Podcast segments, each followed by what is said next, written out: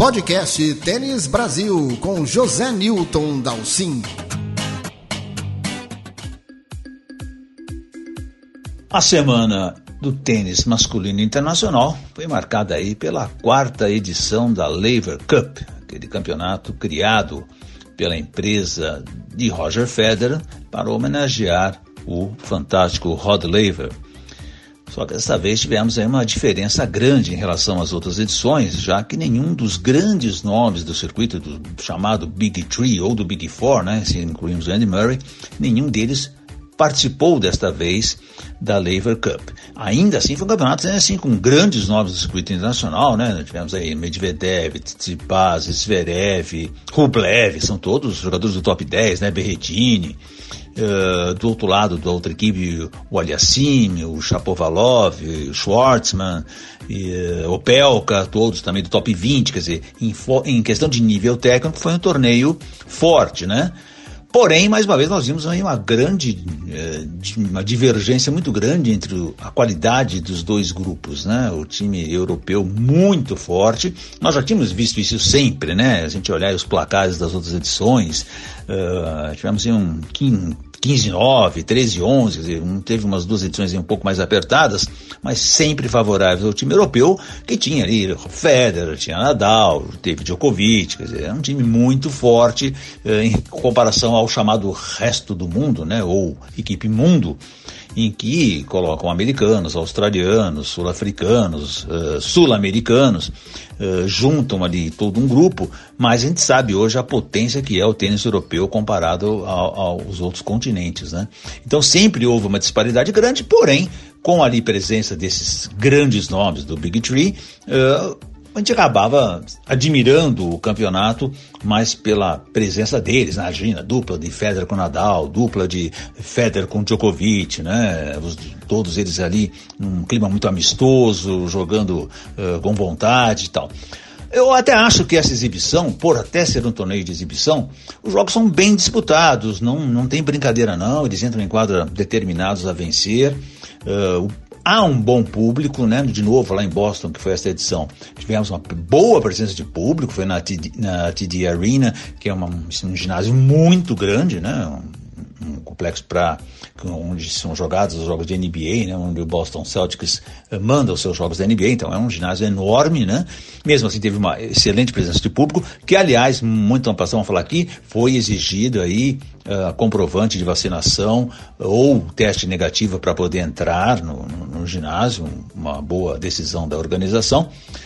Mas que nós vimos novamente foi essa, né? Há uma disparidade muito grande entre o time europeu e o time adversário, o mundo. E eu imagino que para continuar essa competição, já em 2022 está marcada para a Arena O2 de Londres, né, a antiga sede do, do ATP Finals, está marcada para acontecer, provavelmente vai acontecer de novo logo depois do US Open, né, como aconteceram todas as outras edições. Mas eu acho que precisa aí talvez mexer um pouco nesse formato, né? Como exibição é muito legal, a presença dos grandes nomes do tênis masculino também é muito interessante, mas realmente em termos de competitividade está ficando uma disparidade muito, uh, muito clara e sintomática, né? Mesmo sem a presença dos grandes nomes. Então, vamos ver o que acontece. Uh, Federer esteve lá, né? Obviamente não jogou, apareceu de muletas, foi extremamente aplaudido todo dia. Uh, obviamente sempre se mostrou ali, a, a, a câmera se focava, né? O Federer para o público aparecia no telão do ginásio, aí aquela ovação enorme, né? Para o Federer que continua afastado, vocês viram aí de muleta, portanto aí uh, não sei se o Federer vai ter condição de voltar no começo da temporada 2022 como ele sonha em fazer, né?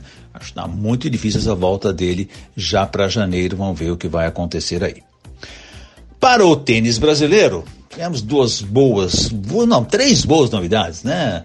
Ótima campanha da Biadade de novo, voltando a jogar um torneio de nível WTA, embora 125. Essa semana conseguiu passar o quali, entrou no torneio de Chicago, um torneio 500. Excelente ver a Bia de novo, entrando nos grandes eventos, ficando cada vez mais perto do top 100 e jogando um tênis de qualidade. Essa que mais se espera dela. Thiago Monteiro continua nos eventos Challengers, ganhou o campeonato lá em Braga, em Portugal. Um importante resultado para o Thiago, que foi apenas seu sexto título de Challenger, mas é muito bom vê-lo ganhar para ir ganhando confiança. O Thiago acabou indo para lá para disputar o Cyber porque nós temos um período de ATPs ali só jogando em quadradura, quadras um pouco mais velozes, poucos, pouca oportunidade, né? O calendário está meio estranho pós US Open em função de pandemia, se cancelou todo o calendário asiático, então temos, temos campeonatos meio espalhados aí e até campeonatos de, uh, que estão estreando no circuito, caso de São Diego desta semana aqui. E a terceira grande novidade foi a volta dos torneios ao Brasil, né? Depois de tanto tempo, né? Desde a pandemia em março, quando se cancelou aquele torneio em Olímpia pela metade, né? Que estávamos tendo aqui um torneio no Brasil, nunca mais tivemos torneios uh, contando pontos para ATP ou WTA aqui no Brasil e finalmente Recife, o Brasil Tennis Classic, conseguiu retomar o calendário brasileiro e teremos aí uma sequência boa até o final do ano. Entre as grandes atrações lá em Recife, tivemos o Marcelo Zorman, que está retornando ao circuito. E é justamente com o Marcelo Zorman que o podcast Tênis Brasil conversa nesta semana. Marcelo Zorman, muito obrigado pela tua presença aqui no podcast do Tênis Brasil. Explica pra gente por que você resolveu voltar e retomar a sua carreira. É, eu resolvi retomar minha carreira porque é um sonho meu, né? Desde criança, desde, desde que eu me lembro por gente, eu tenho esse sonho de, de ser jogador de tênis e, e ganhar a vida com isso. Então, assim ali depois que eu comecei a melhorar, melhorar um pouco depois do tratamento, da terapia, foi onde eu vi que era o que eu queria fazer ali, assim que tivesse melhor e tivesse é, com as condições melhores para para voltar a treinar, competir e viajar novamente. E como é que foi retomar a forma física, pegar ritmo competitivo? Como é que você se preparou, Marcelo? Para retomar a forma física e voltar a treinar e tudo mais, eu é, eu tive que me mudar para aqui para São Carlos para treinar aqui na na UIM, que é a academia do do Elson Longo.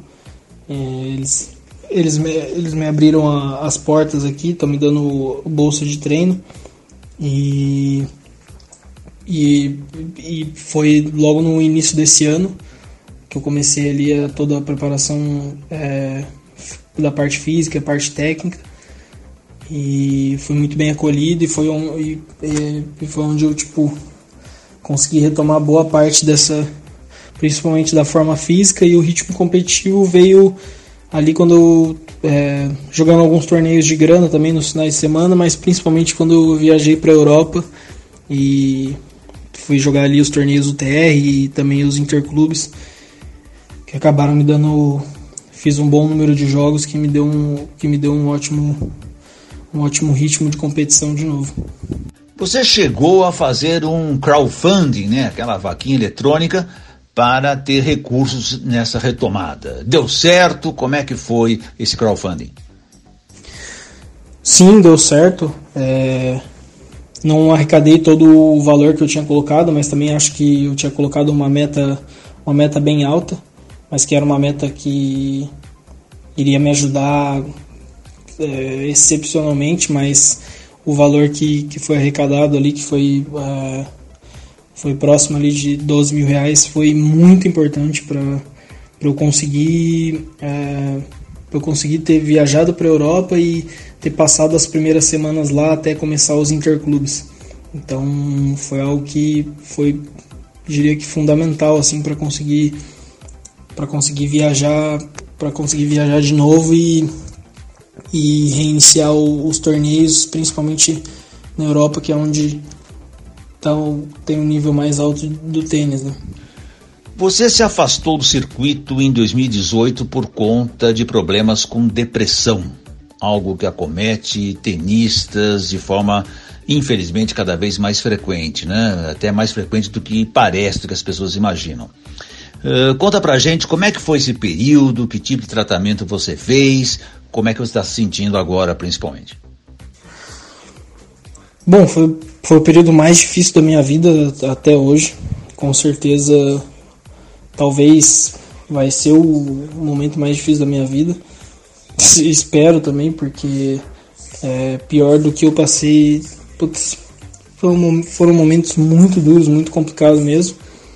E, bom, o que eu fiz foi basicamente o que, o que é recomendado, né?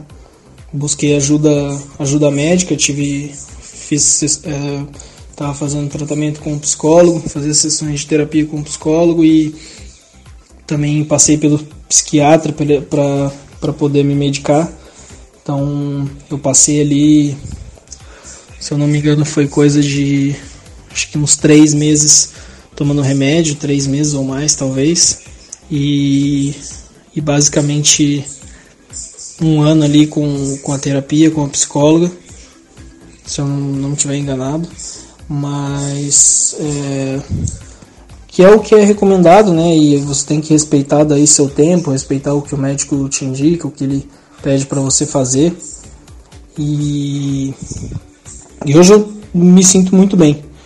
É, ainda em alguns dias, em alguns momentos, eu ainda tenho que lidar ali com, com, com, mais com a ansiedade do que com a depressão. A depressão foram raros momentos, mas é, eu me sinto vivo, me sinto é, em paz assim novamente, o que o que é muito bom assim e é, é um, foi um alívio muito grande. O Brasil Tênis Classic que você disputou nessa semana foi seu terceiro torneio de simples nessa retomada, né? Você furou o quali nos dois primeiros, não venceu na chave principal, mas aí em Recife você finalmente ganhou seus dois primeiros jogos de simples e voltou pro, a pontuar no ranking. Você vai voltar na lista do próximo ranking da semana que vem. Quais foram os seus principais desafios nessa retomada, Zorman? Bom, acho que meu principal desafio agora é, é gerir principalmente a questão financeira, é, porque eu não estou com nenhum apoio, nenhum patrocínio. Então, é, como eu falei ali, o, o, dinheiro da, da vaquinha me ajudou muito. E aí eu consegui fazer uma graninha ali nos torneios de grana e nos interclubes ali na Europa. Mas eu tenho que ser muito responsável agora nessa, nessa questão que antes era, era todo é, meu pai que me ajudou bastante ali antes de eu parar e cuidava de tudo isso e agora é, eu tô meio que por conta. Tenho, tenho o suporte dele, tenho o suporte a, a Indy, que é minha namorada também me ajudou bastante. Mas eu tô. É, esse está sendo meu principal desafio. E, e também acho que é, a tomada de decisão em relação à minha parte mental, sabe? Que eu acho que é muito importante eu, em alguns momentos, eu, eu tomar a decisão, não, mesmo que não seja a decisão que eu queira, é, mas que seja a decisão mais correta em relação a, a como eu venho me sentindo na, nas viagens, como eu venho me sentindo para jogar ou para viajar e, e saber me respeitar nessa parte. Uh, claro, Zoma, que você está a par dos casos de Naomi Osaka, Dominic Thiem, Nick Kyrgios, que já vieram publicamente falar sobre isso, outros jogadores um pouco menos famosos, como a Rebeca Marino, a Paola Badosa. Uh, existe algum paralelo com, com o seu tipo de depressão que esses jogadores sofreram? Não, não sei dizer. É, é muito difícil de dizer se existe um, um paralelo, uma, fazer uma comparação, porque cada caso é um caso, né? Cada pessoa é, tem que enfrentar seus traumas, seus medos, é, seus problemas e, e, é individual de cada um e cada um é, vai lidar de uma forma diferente, assim. Então, é, acredito que talvez as sensações são parecidas, né? Mas mesmo assim é muito difícil de, de comparar e de, de dizer é, se são parecidos ou, ou não. Acho que cada caso é um caso e cada um é, mas o que eu sei é que todo mundo pode pode pode sair dessa situação, né? É, procurando ajuda e a pessoa vai conseguir sair, por mais difícil que seja, por, por mais duro que seja o momento, mas cada caso é um caso e, e só mostra que é, a, a, depressão ela, ela, ela pode afetar qualquer pessoa, né? independente do seu sucesso, independente da sua classe social, independente de qualquer coisa, né? porque a gente for ver bem, é, Osaka e Tim teriam tudo para ser uma das pessoas mais felizes do, do mundo, ou do, do, do tênis pelo menos. É, os dois com aí a Osaka com, com alguns títulos de Grand Slam, o Tim conseguiu o que ele mais queria, que era o título de Grand Slam também na carreira dele. E, e é duro, né? A gente vê que não é só questão de, de momento, mas sim é, o que está passando ali dentro é, da cabeça da pessoa, né? Que faz parte, acontece tem que, infelizmente, acontece muito mais do que a gente imagina e, e a gente tem que, que aprender a lidar com isso. Seria possível, Zó, mandar algum conselho sobre essas dificuldades para os outros tenistas? Bom, o único, é, o único conselho que eu dou não só para o tenista, mas para qualquer pessoa que é o que é o que eu aprendi é que você tem que buscar ajuda. E isso não vai te fazer é, ser uma pessoa fraca, ser pior que alguém ou, ou qualquer coisa do tipo. É, porque a única maneira, a única saída é essa, sabe? Não vai ser. É, não vai ser um milagre, não é, não é falta de. Não é falta de religião, não é vagabundagem, não é, é sei lá, falta de estar tá treinando mais ou ou não é uma besteira assim. Então, e é algo que é muito perigoso. Então, o meu conselho é buscar ajuda, conversar com alguém, buscar um profissional. É, aqui no Brasil a gente tem o, o serviço do, do CVV, que é só discar lá um 88, que eles que uma pessoa vai te atender, vai te aconselhar, vai conversar, vai, vai te escutar. E e é buscar ajuda profissional, buscar um psicólogo, buscar um psiquiatra e, e fazer o que eles o que eles recomendarem, né?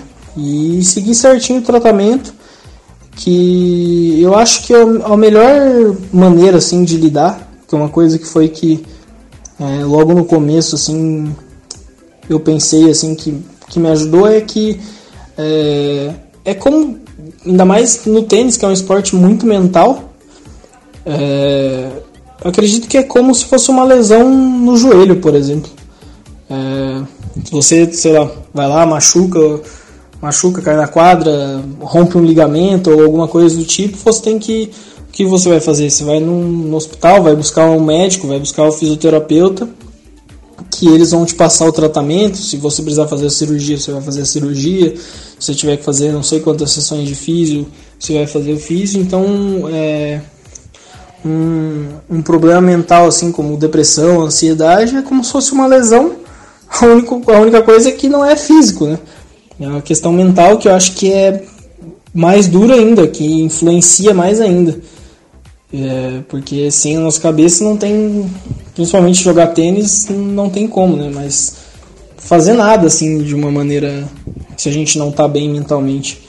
Então o meu conselho é buscar ajuda e isso não vai te diminuir, não vai te fazer mais fraco que ninguém, na realidade vai é, mostrar ainda mais sua força de, de força e humildade de estar tá buscando ajuda, de estar tá, é, querendo lidar com, com um problema que é muito mais comum do que, do que a gente imagina. Assim.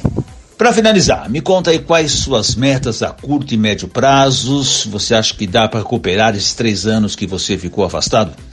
A princípio, minha meta de curto prazo é conseguir é, conseguir fazer algum aproveitar esses torneios que vão ter no Brasil agora e fazer o máximo de pontos possível, mas principalmente é, e voltando a me sentir bem em quadra novamente, assim competindo, né? É, trazer de novo o ritmo de competição, é, é, fazer a competição ser algo é, normal, por assim dizer, na minha, é, na minha cabeça. E então até o final do ano a ideia é entrar em quadra e, e dar o meu melhor mesmo, assim, sem, sem se preocupar muito com o resultado e mais em, nessa questão de é, estar tá se sentindo bem, de estar tá se sentindo feliz por estar tá ali, tipo, brigando, lutando pelo jogo. É, e tá se sentindo bem no, nos momentos difíceis, no momento, nos momentos duros, que isso é o que faz parte da, da vida de um jogador, né? E bom, e a médio prazo eu espero é, acho que para mim eu, acho que espero ali o segundo semestre do próximo ano já tá é, começando a, a jogar com mais frequência os quales de Challenger, tá principalmente é, conseguindo é, entrar tranquilo também na, nas duplas e conciliando, conciliando os dois. E bom, eu acho que eu não penso dessa forma de que eu perdi três anos. É, então eu acho que era o que eu tinha que fazer no momento, que era dar essa pausa, cuidar de mim, até porque senão talvez nem nem, nem teria mais os Orma aqui, então é, não vejo como tempo perdido e, e acredito que é, que é seguir trabalhando e com certeza, acho que é, talvez esses três anos, se eu não tivesse feito essa pausa, teria sido muito pior e ter, talvez ter acabado com a minha carreira num, tipo, por ter sido um momento muito duro e não querer mais nunca mais voltar a competir ou jogar tênis novamente. Então agora é trabalhar e acredito que numa questão de nível é, eu já tenha recuperado meu nível, talvez tenha tá jogando até um nível mais alto, pela minha cabeça estar tá melhor, por eu estar tá com um mental melhor, me sentindo melhor é, em quadra novamente. Então agora eu acho que o que tem que recuperar mesmo seria mais, mais os, os pontos e recuperar o ranking, né? Do que acho que nível e físico é, eu acredito que eu já, já tenho para buscar ali, é, para buscar e chegar ali onde estão Orlando, Rafa, os meninos que são mais é, que são da minha idade, né? Marcelo Zorman, muito obrigado pela tua presença aqui no podcast do Tênis Brasil. Parabéns pela retomada da sua carreira e vamos todos aqui ficar na torcida para muito sucesso, muita saúde e que você tenha uma carreira brilhante daqui para frente. Grande abraço para você. Este foi o podcast Tênis Brasil com José Newton Dalcin.